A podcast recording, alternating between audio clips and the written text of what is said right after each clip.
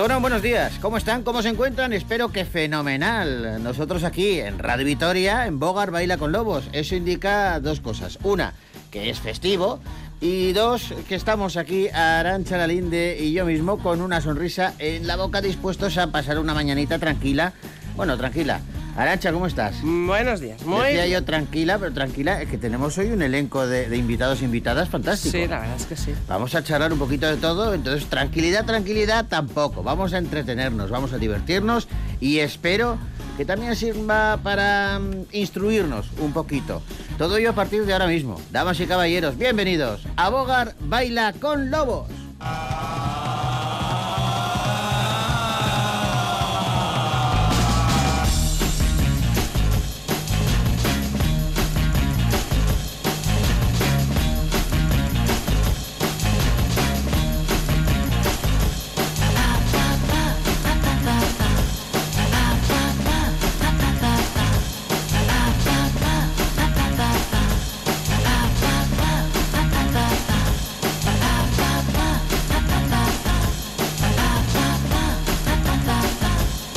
Arancha, ¿cómo has empezado la mañana?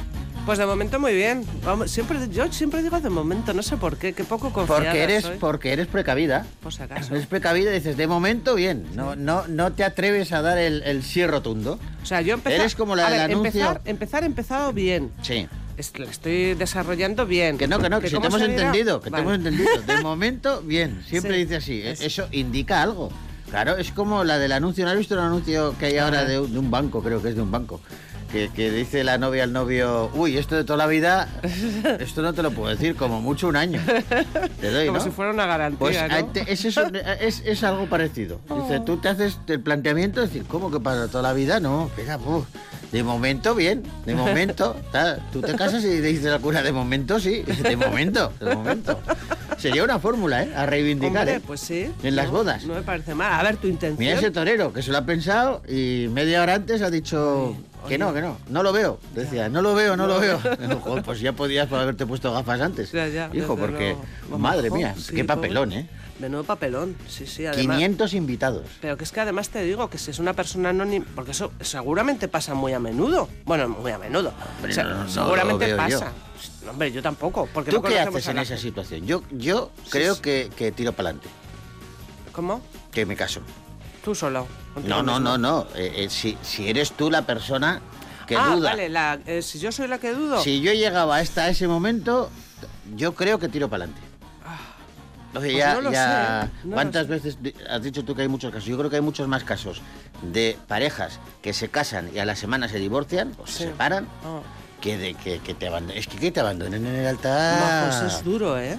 Eso yo es muy sí, igual sí que hubiera tirado para adelante solamente por, por, por, por, por evitar ese trago a tanta gente, Claro, claro. eso- Porque no solamente a la novia, es también a, los- a todos los familiares, Los a los amigos, a los padres, a los Tú, tuyos los también. tuyos y los. No, no, no, a todos, a todos, a todos. a todos. Es- un Yo igual sí que tiro para adelante, pero ese mismo día le, le voy preparando. Claro, ya, ya te vas, te vas, bueno, mentalmente. Para, para nosotros vas esto es una fiesta tú. de despedida, Claro, le te vas digo. preparando tú y dices, vamos a ver, nos casamos. Pues porque todos estos señores y señores que están aquí. porque no ya he pagado el esto. banquete. Claro, que lo tiene que pagar, ¿eh? Hombre, claro, es que... Es que media hora antes, pero. pero, claro, es que pero tú no puedes... ah, ah, claro, tienes que pagarlo. no sé, sus razones tendrá, ¿eh? No hay sí, que no, juzgar a vamos, nadie porque, luego, claro, no. sus razones No, nos estamos y- poniendo en un supuesto... Pero en el supuesto de que En el supuesto de que pasara, yo igual sí que tiro para adelante por, por, por no fastidiar a tanta gente. Es que luego eres. Mira, si tú te casas Sí. eh, y luego a la semana o a los tres días te separas, por lo que sea, ¿vale? Eh, eres, entonces sí que eres a- algo normal. Te van a conocer como, pues, este se separó y tal, pero, pero como se Sí. separan muchísimos. Sí, que no... Pero este señor eh, va a ser toda la vida el que abandonó a la novia en el altar media hora antes de la boda. Ayer, ayer Eso no se olvida, ¿eh? El otro día oí en la, en la tele una que decía, no se puede dejar a nadie en el altar a no ser que seas Julia Roberts. Claro. Julia Roberts tiene bulo, pero porque está en guion. Claro. Si no. En fin, vamos a poner un poquito Bueno, de música para comenzar. Eh, son 10 minutos, pasan de las 12 del mediodía. Empezamos hoy con Estopa, que nos interpreta Fuego. Cuando me besas se me para el corazón. Me sueltas y sigue latiendo. Cada vez que me rozas sale un mejor yo. Estaba siempre sonriendo. Y se me eriza como un gato la piel. Mi mente se va apagando. Cuando te dejas, no sé qué voy a hacer. Mi boca se va callando. Me sabe a gloria cuando me besas, cuando te metes en mi cabeza, cuando te acercas, cuando te alejas, fuego, fuego. Me huele a hierba cuando me dejas, cuando te marchas de esa manera, cuando el tiempo aceleras, grito fuego, fuego. Está más buena que la cerveza, cuando te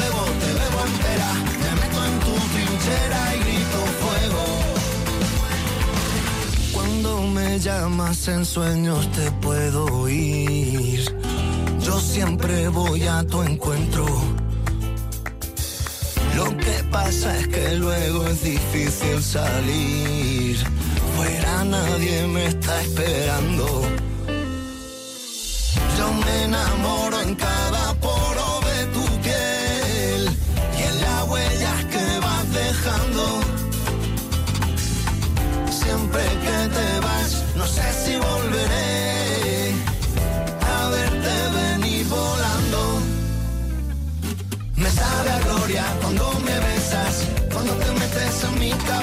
cuando te acercas,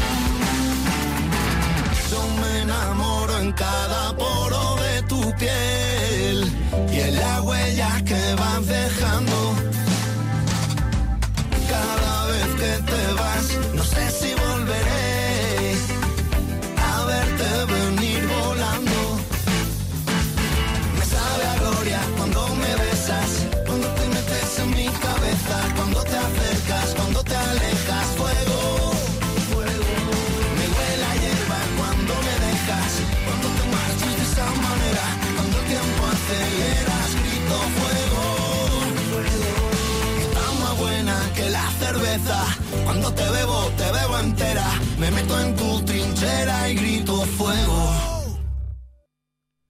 Eran los Estopa y nos han conducido hasta las 12 y 13 minutos del mediodía, momento en el que vamos a hablar eh, con un hombre que ha escrito un libro en el que, bueno, pues de alguna manera hace un recorrido por la historia de la España del siglo XX, pero lo hace a través de las figuras de sus padres, que son muy conocidos y que han dejado una impronta, una huella especial en esa historia.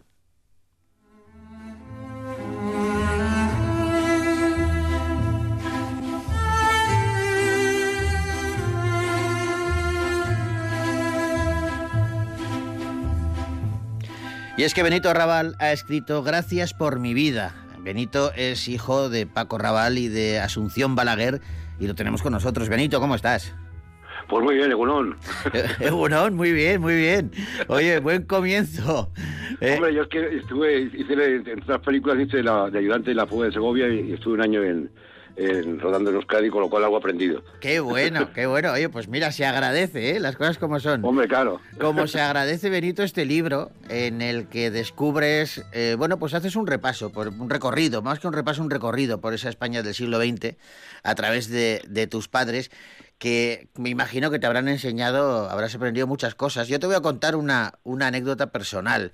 Yo estuve, eh, les conocí a los dos, afortunadamente, a Paco y a, y a Asunción.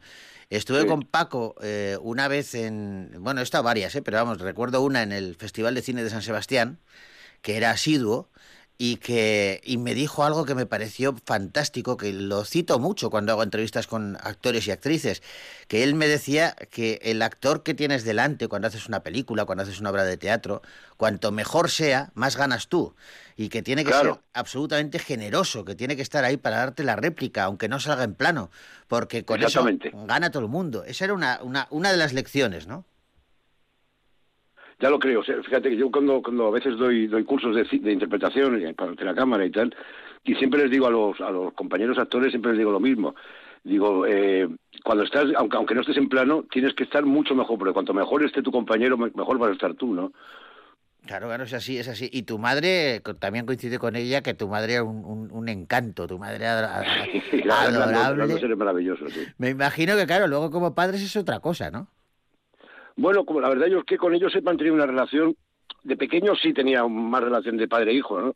Y eh, madre, padre-hijo, pero vamos, luego ya como más que nada fue una relación de compañeros. Yo con, con mi padre he hecho 18 películas y con lo cual pues te sabes cómo es el trabajo este en el cine, que es más que de repente acabas contándote contando a tus compañeros de trabajo más cosas de las que saben tus mejores amigos o tus familiares. y, realmente yo con ellos mantenía una relación, por supuesto, padre-hijo, pero vamos, pero más, más que nada era, sobre todo con mi padre, era más que nada de compañeros. Fíjate, he encontrado... es una maravilla. Claro, eso es fantástico, porque ganas, eh, eh, eh, bueno, pues compañerismo y, además, bueno, pues esa relación paterno-filial, ¿no? Que, que, está, que, está tan, que está tan bien. De todas maneras, ellos, ellos fuera de la, fuera de, en casa o, o en el trabajo realmente eran, eran muy eran muy parecidos, eran muy disfrutones. Qué bueno. Eso, qué bueno ser disfrutón en la vida, ¿eh? Y a veces... Ya te, ya te digo. A veces, Benito, tenemos como cargo de conciencia por, por disfrutar. ¿Y, qué va? Tiene que yo, ser yo no tengo yo ninguno, yo ninguno. Yo tengo una, una máxima que se está de... Que dice, a este valle de lágrimas hemos venido a sufrir lo menos posible. Totalmente de acuerdo. Oye, he encontrado, Benito, una, una entrevista, una, eh, unas declaraciones eh, de tu padre eh, en televisión que he querido rescatar porque me parece, tú me corriges si me equivoco, pero es que me parece que en esa entrevista también estabas tú. Me parece que tú eras testigo, era, era hace mucho tiempo ya, era televisión española y era con Pablo Lizcano. Escucha.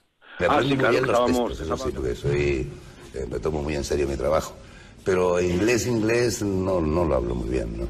Y por lo tanto me cuesta trabajo y además me gusta más trabajar en castellano me gusta más trabajar en mi idioma y hacer tipos de mi tierra. Lo que pasa es que de vez en cuando, pues, conviene también trabajar fuera. Y, el sueño de todos los actores es trabajar en Hollywood. Bueno, pues yo he trabajado en Hollywood. ¿Y qué te ha parecido Hollywood? Bien, la gente simpática y eso. Lo que pasa es que trabajar en inglés me cuesta trabajo. yo me expreso mucho mejor en, español y sobre todo en murciano, ya lo digamos, en aguileño. Paco, ¿y a ti por qué te, te gusta tanto la familia? siempre estás... Bueno, hay una, una especie de eh, decir que siempre la gente del sur somos gente muy de clan y Pero yo creo que no, que, esto es general. Eh, ¿Tú crees que, tus hijos han salido a ti? ¿O no? También a su madre, hombre. ¿También a su madre? sí, a su encima Sí, que, a mí me gusta mucho que se parezcan a su madre, porque es muy dulce mi mujer y, y me gusta que se parezcan a ella hay varias lecciones, Benito, en, en este trocito tan pequeño. ¿Estabas tú, por cierto, en esa entrevista? Estaba yo, sí, estábamos, fíjate, me acuerdo, me, acuerdo que estábamos. Antonio Molina, eh, fue un programa que era como de familias, de padres e hijos, ¿no? Sí. Y estaba Antonio Molina y Paula, estaba, me parece que estaba también Bárbara Rey y Ángel Cristo, creo. Vaya familia, también, eh, eh, el, elegido Pablo. Sí, sí, padres e hijos no era, pero vamos. Sí, sí. Y, y estaba mi padre y yo, sí. Ay, qué bueno. Y, escucha, Benito, eh, a él habla con una naturalidad, bueno, como era él, como era él, que, también la compartía con tu madre. Me encanta cuando le preguntan eh, por Hollywood y dices, va, es gente simpática, o sea, la, naturalidad sí, la verdad que no le gustaba nada. No, no, entendía. Si yo tampoco, yo, fíjate, yo también he hecho algunas películas ahí y, la verdad que es, otro mundo, o sea, muy respetable pero es donde donde el arte el cine que es un arte industrial gana gana por, por goleada la parte industrial que la que la parte de arte, de arte no Mm. Es todo muy muy mercantilizado y muy, yo qué sé, ese, ese mundo de, Estados Unidos, esa cultura del, que, es, nefasta, vamos. Ah. Oye, Benito, ¿y a ti cómo te, te, pica el gusanillo de, del cine, de, la televisión, del teatro, de, bueno, pues de, este oficio, ¿no? Porque a mí me gusta llamarlo oficio, porque yo creo que es, eh, sí, que es muy, es muy vocacional. En tu caso me imagino que, claro, lo, lo, lo, lo mamarías desde que naciste. Mira, yo, fíjate, yo eh, así hice varias películas de actor infantil, pero vamos, que, que, que nada, nada que yo deseara, vamos, ni, vocacional ni nada, pero yo quería ser músico. Y, y a mí lo que, me, me gustaba mucho era la música. Hasta que de repente hice, bueno, ya te digo, varias películas de actor infantil, pero porque eran, yo qué sé, pues venían amigos de mi padre, le hacía gracia, era un niño gordito, les hacía gracia y me, y me, y me, y me llevaban a hacer algún papelín y tal, ¿no? Pero luego de repente vi una película de, sin, sin acabar de montar, solamente era un premontaje de Mario Camus, la leyenda del alcalde de Salamea, que trabajaba mi hermana también y mi padre, y bueno, Mario Pardo, Charo López, etcétera, etcétera. Sí. Y, de repente lo vi y no sé qué pasó, pero me, me quedé como, como palo de tarso cuando se cayó del caballo porque le mandaron un rayo divino, algo así me pasó, ¿no? Ya, ya. Sin caerme del caballo, claro. Sí, sí. Y salí de la proyección y le dije a mi padre que, que, que quería hacer eso, quería contar historias en el historias en movimiento, quería hacer quería ser director de cine. Qué bueno. Yo tenía 15 años. Ya, ya, pero lo viste claro. Lo vi, sí, de repente, me, fíjate que estaba muy acostumbrado porque era, yo, nos pasábamos, mm, íbamos más, más que a más que a jugar al fútbol que lo que o al campo íbamos a, ver con mis padres íbamos a, los rodajes o sea que era algo que era muy común en nuestra vida pero de repente nunca había me gustaba mucho el cine pero nunca me había llamado como la vocación no y de repente vi esa película no sé eh, algo me pasó. Luego casualmente fui ayudante de Mario y, con, el que mantuve una gran amistad durante mucho tiempo no claro. Y a partir de ahí bueno pues le pedí a mi padre eh, que, que, hablara con, con Rafael Gil que estaba haciendo una película con él para poder ir de meritorio. Y, ahí empecé, con 15 años, barriendo, descargando camiones, barriendo, llevando cafés, etcétera, etcétera. ¿Se lo tomaron bien? Me puso mi padre la condición de que nadie tenía que saber que yo era su hijo. Esa, esa era, eso es lo que quería yo saber. ¿Cómo, primero, cómo reaccionan tus padres? Y me parece que esa condición es importante porque tu padre lo que quería era que empezaras desde abajo, que lo aprendieras todo y que no estuvieras condicionado, entiendo. Claro. Entonces, bueno, sí, me dijo, me, dio un consejo que yo que lo he mantenido toda mi vida con toda la gente que ha empezado conmigo, ¿no? me dijo, mira, eh, eres solamente orejas, oídos y piernas, y no tienes boca. Y si oyes decir que hace falta un burro, antes que te pidan que, vayas a por el burro, vete a buscarlo. Y si no has encontrado el burro, no vuelvas. Sí, sí, sí, pero es, es un buen consejo para, para, para este gremio, me parece un, consejo perfecto. Oye, Benito. Entonces, nada, pues hice la, primera película de meritorio, que entonces había que hacer seis películas de, de meritoriaje, que era, sino que no te pagaban era algo más más terrible como era España en aquella época, más, más terrible que lo de ser becario hoy. Sí.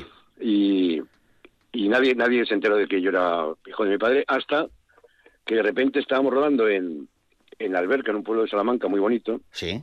Y no había, entonces no había tantos hoteles como ahora. Entonces el, el, alojamiento iba bajando de eh, iba bajando de categoría según la categoría de los, de los que trabajábamos en la película. Ya. Con lo cual yo, yo como era el último mono, pues me tocó vivir en una especie de, cuadra llena de chinches y tal. Y quedé con mi padre en que por lo menos un día a la semana me iba, me colaba por, me iba a su hotel, me colaba por la ventana por la noche y me duchaba. Ah, amigo, y bueno, lo Tenías truco. y a la segunda vez me lo, un, un actor. Ajá. Y a la mañana siguiente agarró mi padre de la solapa y dijo, Paco, que sabemos que eres muy golfo, pero que te tires al niño. Y entonces ahí se descubrió el asunto. Claro, madre mía. Qué bueno, bueno, qué cantidad de, anécdotas tienes que tener con tu padre y con tu madre. ¿Qué has sacado tú, Benito, de tu padre? ¿Qué tienes de tu padre y qué tienes de tu madre? Pues yo creo que tengo, tengo es que para mí eran inseparables. Eran, eran, realmente eran inseparables. Tenían, yo creo que, que todo esa, ese mito que ha habido, que si mi madre estaba sometida a mi padre y mi padre era un golfo y tal, yo creo que es, más mito que leyenda que otra cosa, ¿no? Sí. Lo que se tenía era un profundo respeto y una profunda admiración los dos. Y de los dos he sacado prácticamente lo mismo, que es la honestidad, el valor de la, de la dignidad del ser humano y estar siempre en la trinchera defendiendo a los débiles. Oh, y no perder nunca las raíces. Que se dice pronto, es complicado. ¿eh? Si no sabes, si no, si no reconoces de dónde vienes, es muy complicado saber a dónde vas. Totalmente, pero, pero se dice pronto, pero fíjate qué valores. yo te he dicho la humildad, pero la humildad sobre todo. Has dicho una serie de valores exquisitos que se dice pronto, pero luego hay que ponerlos en práctica en la vida, ¿eh? Hombre, uno, yo, yo intento ponerlo siempre. Me habré equivocado alguna vez, por supuesto, cómo no. Pero vamos, si me he equivocado, he pedido disculpas, corriendo. Eh, oye, Benito, y eh, escuché, eh, por, por quitarle un poco de trascendencia a todo esto, le escuché a tu hermana decir una vez, porque claro, tu padre durante mucho tiempo era el galán del cine español y llevaba peluquín, porque se sentía más seguro, porque no, no, no quería aparecer sin pelo porque quería que no lo iban a contratar. Pero lo llevaba... no, lo hubieran contratado, claro. Claro, pero lo llevaba tan en secreto que no os lo contaba a vosotros, a pesar de que ya lo sabíais, y me, Totalmente. claro, y el día que se anima el hombre y dice, venga, voy a echarle valor y os dice, os tengo que contar una cosa que, que llevo peluca y, vosotros decís, pero si ya lo sabíamos hace tiempo. Claro, yo, yo jugaba, vamos, yo con la, sabíamos dónde estaban los peluquines y usábamos, vamos, yo usaba los peluquines de mi padre para, cuando jugaba a los indios, eh, con la muñeca de mi hermana, pues para arrancarle la cabellera, ¿no? Y lo sabíamos perfectamente. Pero claro, el hombre es normal, porque era una época en la que tenías que tener, o sea, hoy en día puede ser galán calvo, pero que en aquella época era, era impensable, ¿no? Ya, ya, ya, qué bueno. Fíjate que... Entonces era... tenido que ser que relegarse a papeles secundarios siempre. No, no, era tal su preocupación que a mí me contó, yo era, era tenía mucha amistad eh, con Sancho Gracia. Y, y, era muy amigo, Sancho, de tu padre. Oh, yo, yo también, para mí es mi hermano mayor. Ah, pues a mí, a mí Sancho me contaba que en, en uno de los, accidentes que tuvo tu padre de coche, uno muy grave, eh, que iba bajando un puerto, que él venía detrás con el coche y que, que cuando fueron a... él se salvó. Sí, sí, cuando fueron a socorrerle, pero, pero la anécdota, lo que contaba Sancho era que cuando fueron a socorrerle, que estaba todo lleno de sangre, que, que había tenido, se había dado un golpe importante y que a él le, preguntaba, le preocupaba eh, el peluquín que decía la rata, la rata, ¿dónde está la rata? ¿Dónde está la rata? Que le... sí, sí, sí. Era Tenía muy preocupado, lo llevaba muy, muy en secreto. Es tremendo, es tremendo. Oye, eh, eh, ¿cómo has vivido tú esa, esa esa carrera que ha tenido eh, tu padre, la carrera que ha tenido tu madre, una trayectoria jalonada de éxitos, éxitos además internacionales. Eh, eh, Los Santos Inocentes es, es, es el, el, el, no sé, la cumbre, ¿no? Pero, pero hasta ha hecho de todo y, y siempre muy bien arropado y, y siempre me, me parece que de una forma muy generosa y como de muy buen compañero. Siempre, siempre, siempre ha sido, incluso fíjate que bueno, tuvo sus momentos también difíciles, ¿no? Cuando cuando llegó la transición también, bueno, pues por una parte le, tocó justo el paso de a la madurez. Sí. Y luego también, pues él eh, empezó también aquí un tipo de cine que en el cual él no, pues no, no, no cuadraba o la gente no pensaba que, que cuadraba, ¿no? Sí. Y una época que hubo mucho, la época del destape y todo esto, ¿no?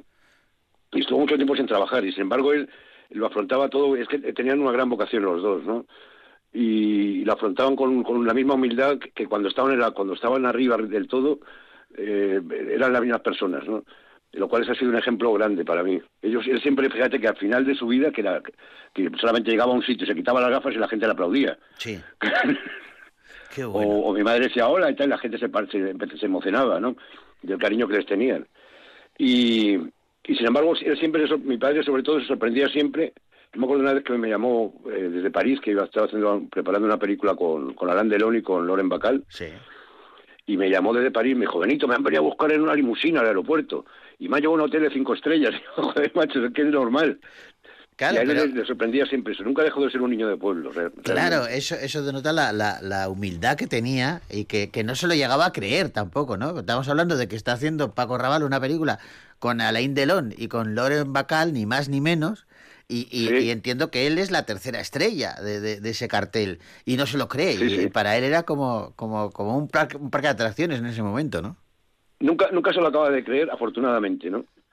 Sí, sí. Siempre tenía los pies en la tierra. Oye, eh, tú, claro, eh, eh, has trabajado en el cine desde que te iluminaste con 15 años, como nos contabas antes, pero claro, es que tú has participado en películas, aparte de Los Santos Inocentes, pero también en El Crack, en, Volver a Empezar, en La Colmena, Las bicicletas son para el verano, aparte de las que has dirigido tú, como El hermano bastardo de Dios, El furgón, o incluso la, la secuela, antes hablábamos de Sancho Gracia, la secuela de, Curro Jiménez, la hiciste tú. Sí. Sí, sí. Pues lo que quiero decir es que tienes una trayectoria tú también que has participado en lo mejorcito del cine y de la televisión española, ¿eh? Sí, la verdad que he sido muy afortunado, o sea, ¿no? porque eso, eso es que es, siempre el azar siempre juega con todas estas cosas, ¿no? O sea, hombre, tienes que hacer bien tu trabajo, o medio bien por lo menos, ¿no? Para que te llame, pero de repente un día coincides con una, una película de estas de, digamos, de, por llamarla de alguna manera, de, calidad, ¿no? Sí. Y, y de repente, claro, esto es una es lo bueno que tiene el cine en Europa, que es más, es más familiar todo, ¿no? Entonces, bueno, pues eh, te, conozco, eh, más o menos coincide siempre con los mismos equipos, con lo cual, bueno, pues tienes la suerte de entrar ahí, de hacer más o menos bien tu trabajo y, la verdad que es una fortuna para mí, sobre todo por, los compañeros que he tenido. Oye, eh, para terminar, eh, ¿por qué has escrito este libro? ¿Qué te ha llevado a escribir Gracias por mi vida? Pues mira, eh, eso se lo tengo que agradecer a la editorial, a la esfera de los libros. Sí porque leyeron una, una novela que publiqué en, una novela que no había publicado todavía, pero luego la publiqué en febrero, que se llama Ayer Mañana, que la recomiendo también, que está muy bien. Apuntamos título, ya es Mañana también, de Benito Raval, ¿eh? Sí, y es una entonces la leyeron la leyeron la editorial para, para publicarla y me dijeron mira mm, te la queremos publicar pero primero queremos que escribas otra novela pero inspirada en tu vida ah, la, primera novela la publiqué al final con Algaida con otra editorial con el, grupo Anaya y, me tiré este año último pues escribiendo esta de Gracias por mi vida que, que para mí ha sido mm, no tanto memorias, porque las memorias uno, eh, lo importante es lo que pasa, y aquí es porque, eh, qué es lo que deja, que el pozo que deja lo que pasa, ¿no? Sí, sí. Y, ha escrito pues como si fuera una novela, en la cual los personajes me sonaban mucho, se llamaban igual que yo, que, igual que mis padres, y, y, otra serie de gente, ¿no? Ha tenido que ser un viaje, eh, Benito, para ti, intenso, lleno de recuerdos, lleno de, de... Pero muy placentero, fíjate. Claro, Sí, seguro, y pero, pero te habrás emocionado también a veces escribiendo, ¿no? Ah, claro. Sí, sí, además me, luego me, le comentaba a mi mujer a veces, cuando, porque eso sí, como era un encargo y tenía, tenía un plazo de entrega y todo eso, lo escribía todos los días, ¿no? Sí. Eso la gente a veces nos dice, ah, pero escribías todos los días, hombre, claro. Sí, sí, claro, tienes que tener ahí uno... Es un oficio. Es una, es una profesión también, ¿no? Es un oficio también, sí. Y, y, a veces de repente llegaba mi mujer y, me veía llorando. ¿Qué te pasa? No, joder, que me emociono con este capítulo.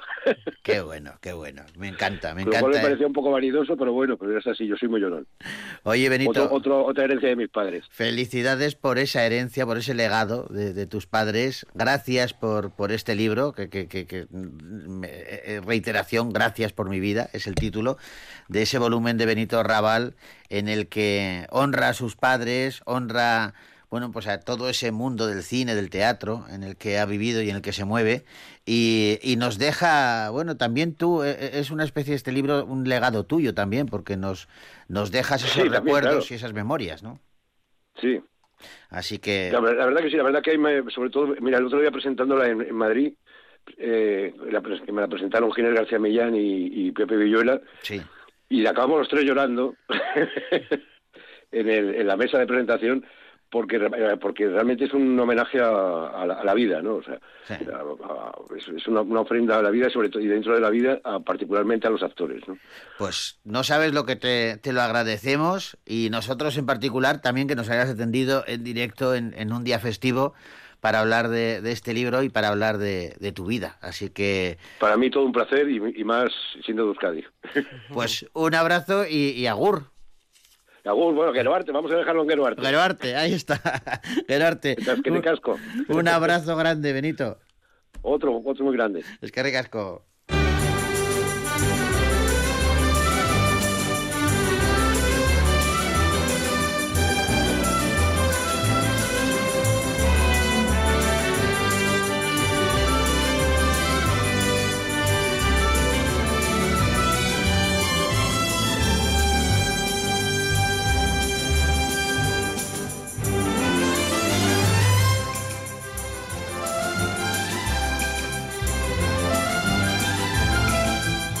Hace poco más de un mes, Laura Pausini sacó su nuevo disco, Almas Paralelas, en donde lo que hace es retratar las historias de 16 personas reales.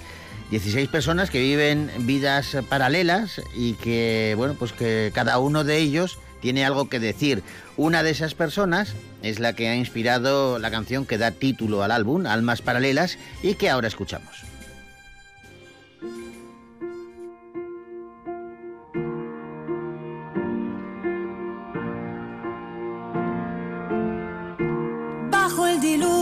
Seguimos aún aquí.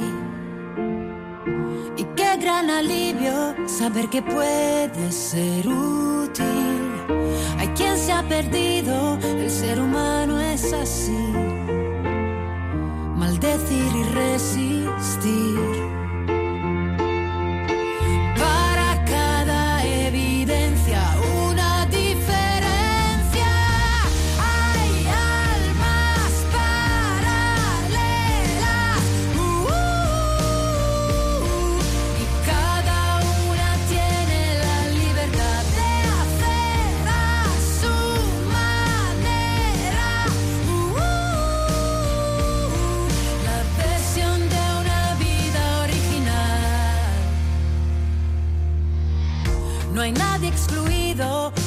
Detrás de mí.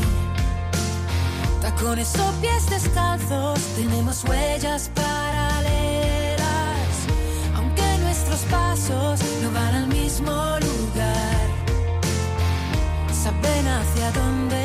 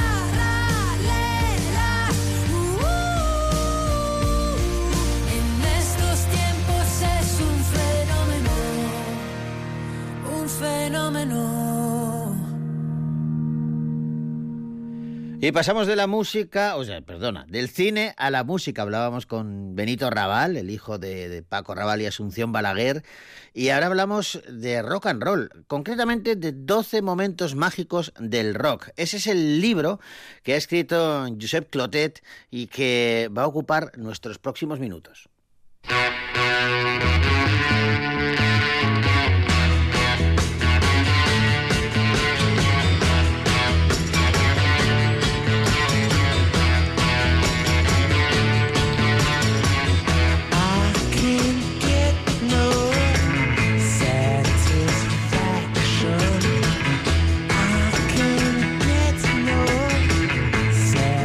Que leer este libro de Josep Clotet es como entrar en un túnel del tiempo a ritmo de rock and roll. Josep, ¿cómo estás?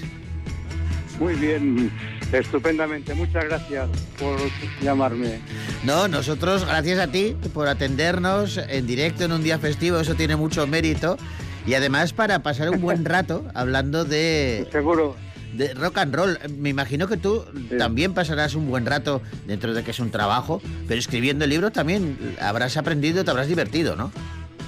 Es tremendo porque realmente es un proceso introspectivo que tiene una cierta profundidad, porque este trabajo es un libro que responde a una entrevista de otro medio de comunicación que me preguntó cuáles eran mis canciones favoritas del mundo del rock, Sí. que soy un poco músico y entonces eh, solté a bote pronto, casi instintivamente, pues siete u ocho temas, ¿no?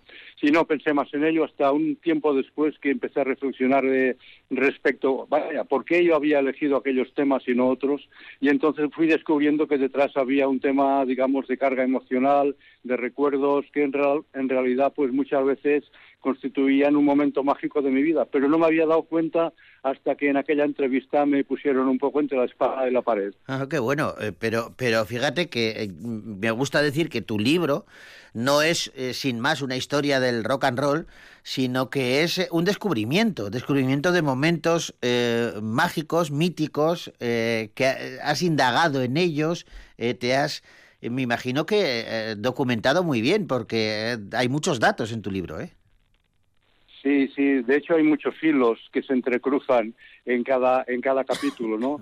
Y yo imagino porque algún lector ya me lo ha comentado cuando hacen sus crónicas y, y cuando opinan sobre el libro, que ya en las redes sociales empieza a haber un cierto movimiento y que, eh, eh, que, bueno, ¿qué hago yo en medio del hundimiento del Titanic, no? O, o qué estoy haciendo en el planeta Kepler 1649c a, a 283 billones de kilómetros de la Sí. Tierra o que estoy en la... Bueno, yo estoy leyendo un libro de música o qué pasa aquí, ¿no? Pero de repente eh, sucede que cada uno de estos hilos va confluyendo y en un punto final, digamos, en un punto álgido, pues con- confluyen en el espacio y en el tiempo y aquello acaba desencadenando una historia que es exactamente la historia de aquella canción verídica, por supuesto, todo es absolutamente verídico y está contrastado, pero efectivamente hay que ir a muchas fuentes muy distintas, Ajá. muy heterogéneas, para poder ir mm, realizando cada uno de estos hilos que al final tienen que concluir en aquel momento mágico, en el momento en que la canción aparece. Eh, Hablabas, hemos, hemos empezado escuchando a los Rolling y tú has citado al, al Titanic. ¿Qué tienen que ver eh, el Titanic con los Rolling Stones? Pues sí, sí. Exactamente eso me decía un lector ayer. eh, Recibía un correo que me lo preguntaba, ¿no? Cuando empecé a leer esto, eh, me pensé que me había equivocado del libro, porque yo quería leer cosas sobre la música, ¿no? Que hago yo en el Titanic hundiéndose y buscando desesperadamente un bote salvavidas. Sí. Y que hace luego un noble británico empeñando sus joyas para poder terminar su carrera en Oxford, que tiene todo eso que ver con la música. Pues al final eso termina en la canción Sweet Virginia de los Stones del disco Exile on Main Street. Es casualidad, ¿no? Es historia, es histórico y está todo perfectamente documentado a la hora, al minuto, cada fecha es con- concretamente se ha ido recogiendo, claro, evidentemente de distintas fuentes. Unas son musicales, otras son históricas, pero la magia del libro es exactamente eso, que te lleva por unos caminos por los que nadie te ha llevado al conocimiento del proceso creativo de una canción. Eso es lo que distingue este libro de todos los demás libros sobre música. Y perdón, porque quizá me hago un poco de propaganda, ¿no? Pero es que se lo merece. No, no, no, no. Hay que ser eh, objetivo. Para, para mantener esa objetividad, me vas a permitir que eh, si hemos hablado de los Rollins, eh, tenemos que hablar de los Beatles y escuchar a los Beatles.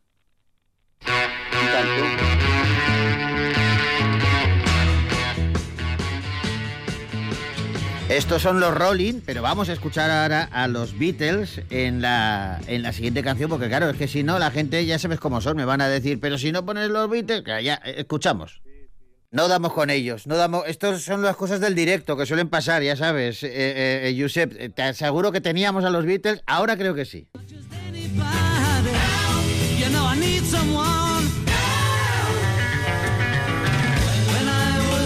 So much younger than today, I never needed anybody's help in any way. Now that now these days are gone, I'm not so self-assured. Now I find I've changed my mind. Casi hacemos nosotros un recorrido por, por la música de todos los estilos, ¿eh? buscando a los Beatles, pero al final han, han aparecido. Y, Sí, no, por supuesto. Oye, Josep, los Beatles también tienen, evidentemente, una notable importancia dentro de la historia de la música, sobre todo en un periodo muy concreto. Pero, eh, ¿qué hay detrás de, de- Porque en el libro hablas de los enigmas que hay tras el último álbum de esta banda. Sí, porque realmente es, es un álbum sobre el que se podría escribir prácticamente un libro entero y seguro que, que alguien lo habrá hecho ya porque eh, es un tema extraordinariamente interesante. Eh, eh, fíjate que el último álbum de los Beatles, bueno, dicen que sí sería Let It Be, pero de hecho el último, aunque se- el último que se publicó fue, fue Abbey Road, Sí. eh, en el disco de Abbey Road ah, pasan dos cosas increíbles, que es el único disco probablemente de la historia de la música que no pone en la portada del disco ni el nombre del disco ni el nombre del grupo. Y esto es una cosa absolutamente asombrosa, ¿no? El director comercial de, Apple en aquel momento puso las manos eh, en la- eh, el grito en el- cielo, ¿no? Diciendo, pero por favor, ¿cómo vamos a, a vender un disco que no que no decimos ni qué grupo lo está interpretando ni cuál es el título del disco? Y entonces el director creativo de Apple dijo una cosa muy muy interesante. Dijo, mira, a los Beatles todo el mundo los conoce. Saben allí en la portada, pasando el paso de cebra, y, y si alguien no los conoce es que vive en una cueva. No hace falta decir que son los Beatles. ¿Y qué razón tenía? Era una, era una gran verdad, porque además también tiene una historia muy muy mágica este, esta portada, porque realmente la intención de Paul McCartney eh, respecto a la portada de este álbum era que ya que habían llegado al Zenith, porque sabían que sería el último disco que publicarían, ya lo tenían muy claro, que habían llegado a lo sumo, a la cima de su carrera musical, Sí. dijo, ¿por qué no vamos a hacernos una foto en el Everest? Y entonces todos los otros Beatles que tenían un montón de trabajo, de líos personales, de negocios, etcétera, se pusieron las manos a la cabeza y por favor, por favor, al, Ne- al Nepal no, que tenemos mucho trabajo. Y entonces alguien dijo, oye, ¿por qué no nos hacemos la foto aquí en la calle? Y se miraron todos y corriendo para la calle y ahí hicieron la foto en 10 minutos. Y todo lo que pasa en esa fotografía que aparece en ese álbum es casualidad. El famoso Go- Golf, un, un- un Volkswagen que Sí, aparece blanco, sí, no sé ahora si alguien lo recuerda, ¿no? Eh, ¿Qué hace aquí? La gente empezaba a lucubrar. ¿Por qué ese coche tiene la matrícula eh, 28 IF? En realidad era 28 1F, ¿no? 28 IF. Porque algunos decían que esa era la edad que tendría Paul McCartney si realmente siguiera vivo, porque la, existía la leyenda de que Paul McCartney había muerto y había sido sustituido por un doble desde hacía ya mucho tiempo. Y la Madre matrícula de mía. aquel coche precisamente lo que lo que estaba diciendo es que en aquel momento Paul McCartney si fuesta, estuviese vivo tendría 28 28 años. Realmente esa matrícula es la matrícula más robada del mundo. El pobre propietario del coche se lo sacó de encima porque no podía vivir y ese coche ha terminado en el museo de Volkswagen en, en Alemania. Pues cada una de las Y fue por casualidad, o sea, porque ese coche pasaba por allí. No es que pasase, es que el señor vivía ahí Ya, y claro. había aparcado encima de la acera. Entonces fueron a buscarle para pedirle que lo retirara, pero por el motivo que fuese, en aquel momento no estaba disponible y no pudieron retirarlo. Y ahí quedó, por cierto, Volkswagen, la gente le llama un escarabajo. Y un escarabajo se parece mucho en, en inglés a la Beatles, palabra sí, Beatle. sí, claro. Entonces, cada, cada elemento que veamos ahí tiene una historia, tiene un debate, tiene una reflexión. Fíjate que Paul McCartney en ese paso de cebra lleva el paso distinto a todos los otros tres Beatles. Unos tienen adelantada la pierna derecha y él tiene adelantada la, pues, la- la otra pierna, ¿no? Eh, eh, todos van vestidos más o menos normal. Él va descalzo. Eh, está fumando, es el único que está fumando, pero además es que está fumando con la mano derecha, que es, claro, Paul McCartney es zurdo, seguro que fuma con la mano izquierda. Claro. Fíjate si se ha llegado a, a elucubrar respecto a ese algo. Ya te digo, se podría hacer un, un libro entero solamente hablando de las cosas que suceden en esa portada que es absolutamente fortuita y que fue con su producto de una decisión irreflexiva. Vámonos a la calle, diez minutos, la policía corta el tráfico exactamente diez minutos, echan seis fotos, eligen una y ahí se acaba la historia. Pero Un es una portada, irse Josep, Al, al Nepal. Pero Dime, es una, es una portada mítica. Eh, eh, que eh, el, directivo el directivo aquel que dijo no puede ser un disco sin el nombre del grupo y sin el título del, del álbum pues se coronó de gloria porque claro eh, aquella fotografía es, es hoy historia de la música. Es alucinante sí, sí, sí. es alucinante Josep las vueltas que da la vida y como una decisión como tú dices de decir venga que, que vamos a irnos a, al Everest vamos aquí fuera y hacemos la foto en 10 minutos y esa foto se convierte en, en yo creo que eso pues puede ser la portada más mítica de toda la historia de la música Sí, ha- hay tres portadas míticas, que es esta, eh, la de Pink Floyd también, es Sí. una portada muy interesante, la de Dark Side of the Moon, y después la de, la de Woodstock, que también tiene su capítulo en el libro, cómo se consiguió aquella foto, que también es una imagen absolutamente fruto de la casualidad y del azar. El libro reflexiona constantemente a, largo, a lo largo de su desarrollo respecto al, al papel del destino o del azar en el proceso creativo del artista.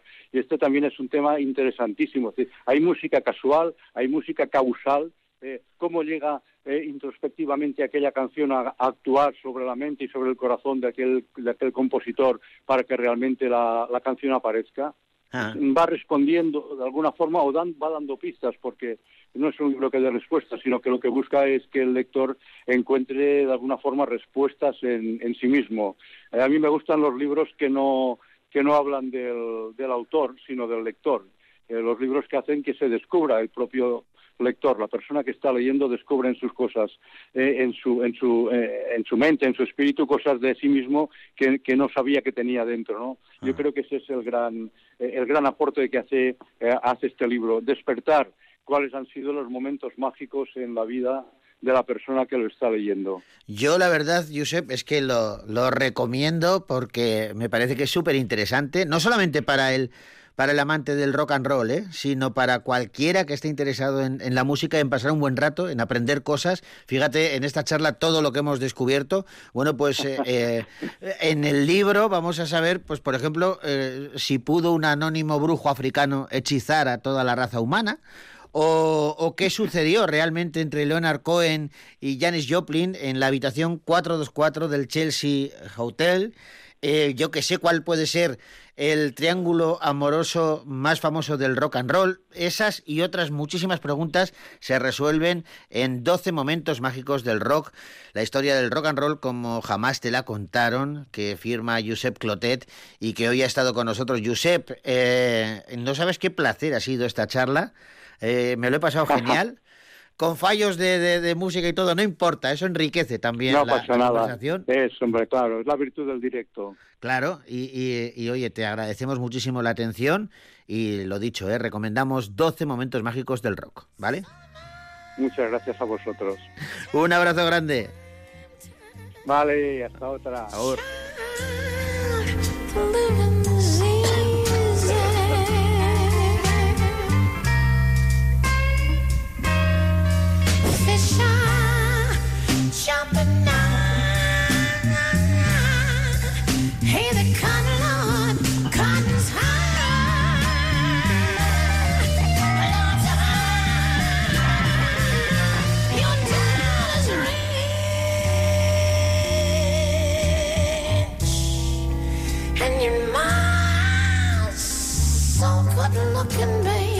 Janis Joplin es eh, esta voz característica que nos acompaña y que nos hace despedirnos de esos 12 momentos mágicos del rock.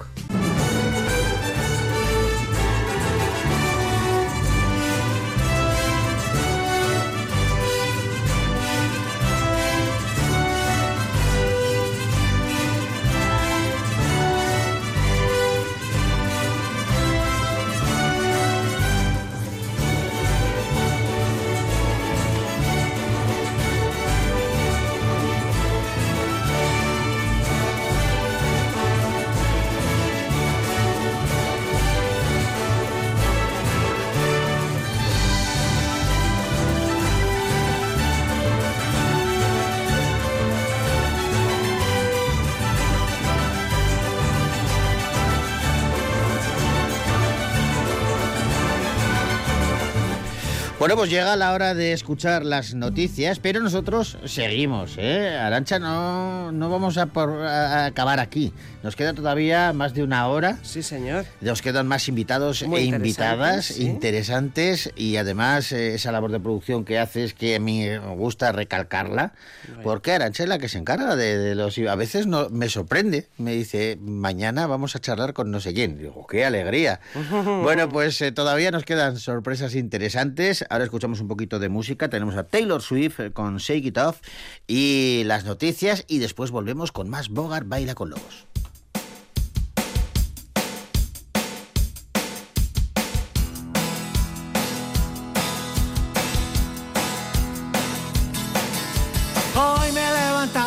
Un salto mortal, echado un par de huevos a mi sartén, dando volteretas he llegado al baño, me he duchado y he despilfarrado el gel porque hoy algo me dice voy a pasármelo bien. Sé que tengo algunos enemigos, pero esta noche no podrán contar conmigo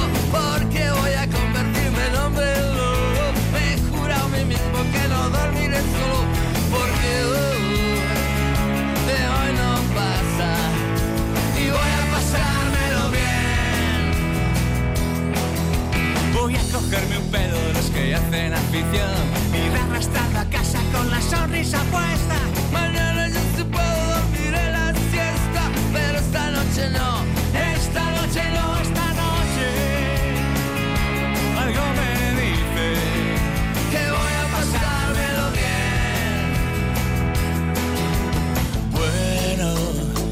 Vamos a ver qué encontramos en esta agendilla de teléfonos. Nunca se sabe. Marta, María del Mar, Ana, Elena estará, no sé, pero voy